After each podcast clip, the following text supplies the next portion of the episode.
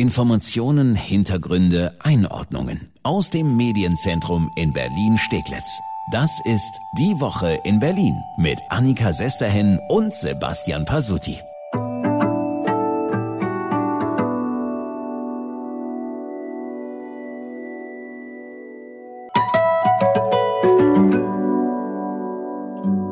Hurra, hurra! Der scheidende Berliner Senat hat uns zum Abschied noch was dagelassen. Etwas, was wir alle schon ziemlich gut kennen, nämlich absolutes Planungswirrwarr. Das war ein Chaos. Wir hatten etliche Eltern im Sekretariat, die sich angemeldet hatten. Also das Online-Portal war offen.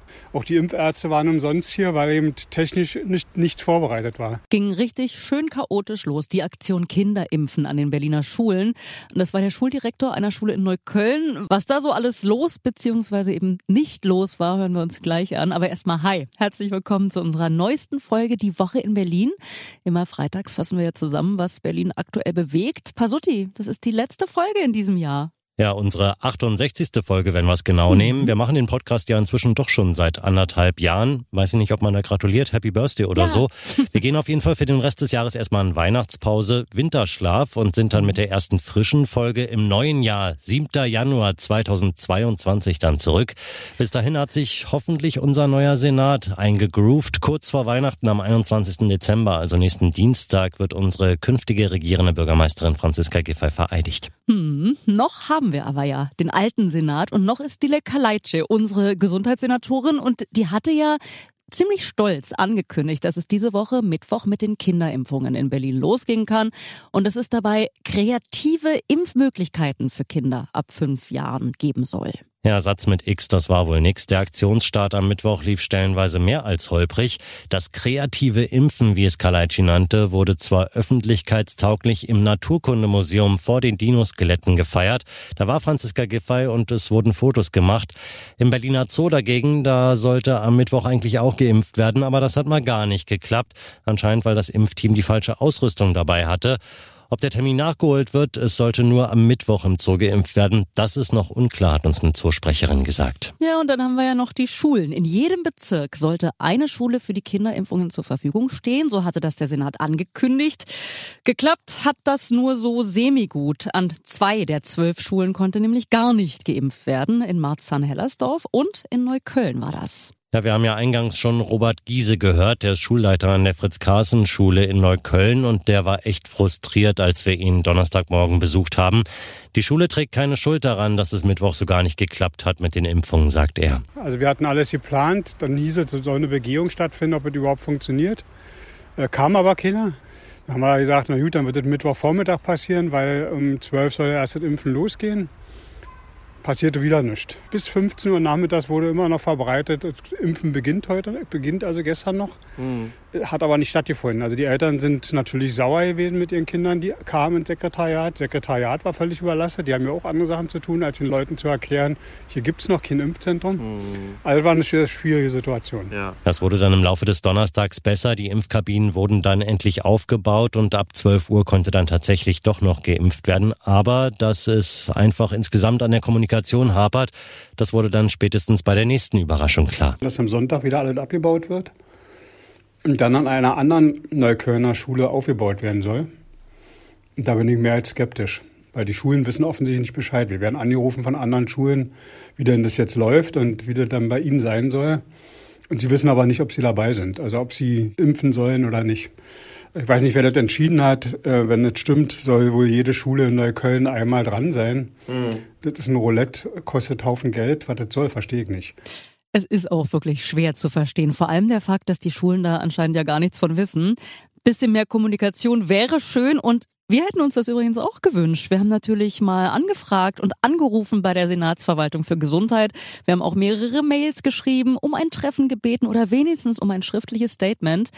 Reaktion bisher keine. Mein Gefühl, Dile Kaleitsche ist doch dann auch ganz froh, wenn sie offiziell Tschüssi sagen kann und dann die künftige neue Gesundheitssenatorin Ulrike Gothe übernimmt.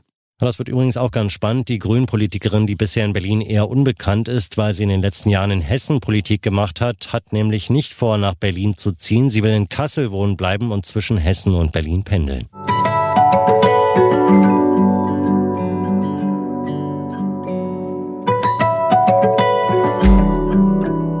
Das war eine Woche voller Verkehrschaos in Berlin. Einmal ist am S-Bahnhof Friedrichstraße ein Zug entgleist und zwischen Potsdamer Platz und Nordbahnhof fuhr erstmal gar nichts mehr.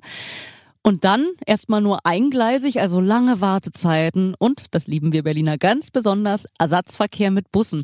Oder wie die Mitarbeiter der Bahn in Berlin gerne auch sagen, Ersatzverkehr mit Busse. Nach dem Grund für das Entgleisen wird noch gesucht. Die Bundespolizei ermittelt noch und sucht nach Zeugen, die in der Nacht zu Donnerstag gegen Mitternacht in der S2 waren oder bei der Einfahrt des Zuges an den Gleisen 11 und 12 am Bahnhof Friedrichstraße waren. Die sollen sich bitte melden.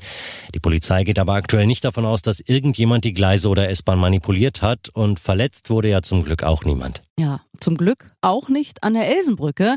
Das zweite große Verkehrschaos in dieser Woche. Eine der wichtigsten Spreeüberquerungen ja zwischen Friedrichshain und Treptow. Die Elsenbrücke musste diese Woche voll gesperrt werden. Und so nervig das war und so viel Stau und Chaos dadurch entstanden ist, wir müssen auch mal sagen an dieser Stelle ein Hoch auf die Sensoren, die an der Brücke die Stabilität messen und die, wie wir jetzt wissen, auch wirklich zuverlässig funktionieren. Das sind gleich zwei verschiedene Messanlagen, die da an der Elsenbrücke Alarm gegeben haben. Einmal gibt es eine optische Dauermessanlage, die hat Anfang der Woche eine ungewöhnlich starke Biegung der Brücke gemeldet. 8,2 Millimeter klingt jetzt erstmal vielleicht gar nicht so viel. Wenn die Brücke an dieser Stelle zwischen dem letzten Pfeiler und dem Brückenende auf Friedrichshainer Seite sich aber sonst kaum biegt, dann ist das doch definitiv zu viel. Außerdem gibt es noch ein akustisches Messsystem, das da an der Elsenbrücke fest eingebaut ist. Das hat auch Alarm gegeben. Es wurde vermutet, dass eins oder sogar mehrere Stahlseile im Inneren der Brücke gerissen sind. Also nicht auszudenken, was hätte passieren können, wenn das nicht bemerkt worden wäre. Dass es an der Elsenbrücke so viele Warnsysteme gleich gibt, das liegt ja daran, dass die eben schon sehr lange marode ist. Seit über 50 Jahren äh, steht die Brücke da und sie ist einfach schon sehr alt in die Jahre gekommen und sie ist ja bereits seit drei Jahren inzwischen teilgesperrt. Die Behelfsbrücke steht auch schon, noch ist sie aber nicht befahrbar. Durch die Probleme jetzt könnte es aber klappen, dass die Behelfsbrücke früher als geplant freigegeben werden kann. Da wird jetzt ordentlich Gas gegeben bei den Asphaltarbeiten, bei der Endabnahme. Wahrscheinlich schon im Januar kann die Brücke freigegeben werden. Die Verkehrsverwaltung arbeitet auf jeden Fall daran. Bis es soweit ist, können ja aber, und das war dann wirklich auch noch die Überraschung der Woche, inzwischen doch wieder Autos über die alte marode Brücke fahren. Klingt irgendwie erstmal ein bisschen gruselig, ne? Aber es soll angeblich ungefährlich sein. Ja, die Biegung war recht schnell wieder von selbst zurückgegangen. Möglicherweise waren Temperaturschwankungen daran schuld, dass sich die Brücke so durchbogen hatte. Und die Senatsverkehrsverwaltung hat uns bestätigt, dass es zwar leichte Risse in der Brücke gibt, die Standsicherheit aber nicht gefährdet ist. Um nicht zu übertreiben, wurden nicht alle Spuren freigegeben, aber zumindest eine pro Richtung ist für Autos wieder befahrbar. Immerhin etwas weniger Stau also rund um die Elsenbrücke und wenn wir Glück haben, ist die Behelfsbrücke, die ja dann auch neu und frisch ist, dann schon in wenigen Wochen freigegeben.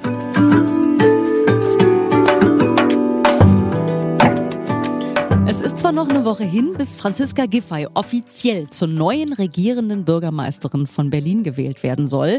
Michael Müller, der hat aber diese Woche vorsichtshalber schon mal Tschüssi gesagt, äh, bei der wahrscheinlich letzten Senatssitzung des alten Senats.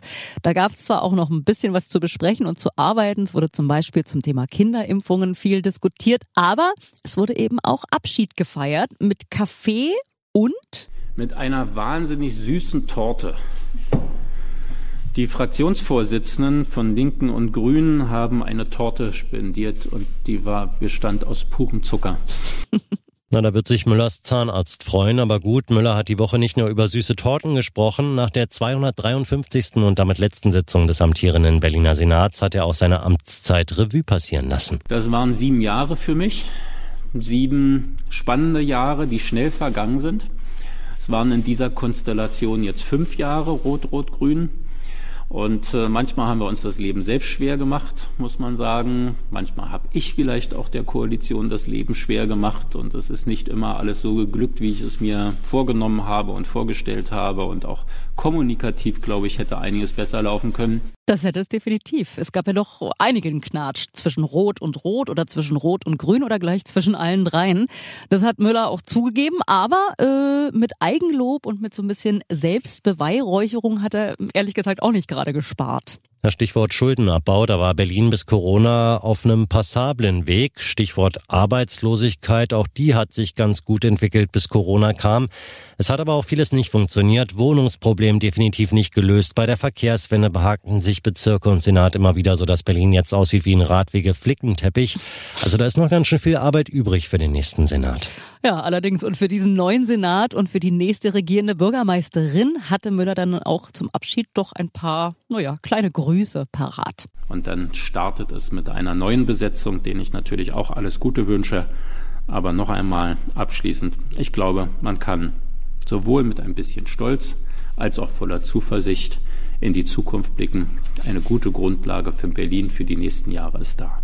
Und so geht er dann von dannen. Ist ja in den Bundestag gewechselt und da bekommt er wohl den Sitz im Auswärtigen Ausschuss. Ist ein ganz netter Posten mit vor allen Dingen vielen Dienstreisen. In diesem Sinne, gute Reise. Wir sagen auch Tschüssi für dieses Jahr. Danke, dass Sie reingehört haben in unseren Podcast Die Woche in Berlin. Ja, wir hören uns 2022 wieder. Am 7. Januar gibt's dann unsere erste Folge des neuen Jahres und dann wieder jeden Freitag neu. Da fassen wir die Top-Themen der Woche für Sie zusammen. Ja, und wir bleiben gut auffindbar zu finden überall, wo es Podcasts gibt, ganz easy oder auch auf berlinerrundfunk.de und rs2.de. Und natürlich freuen wir uns, wenn Sie uns eine gute Bewertung bei iTunes dalassen oder uns auf Spotify folgen. So ist es. Vielen Dank und bis dahin frohe Weihnachten, frohes Neues und überhaupt alles Gute.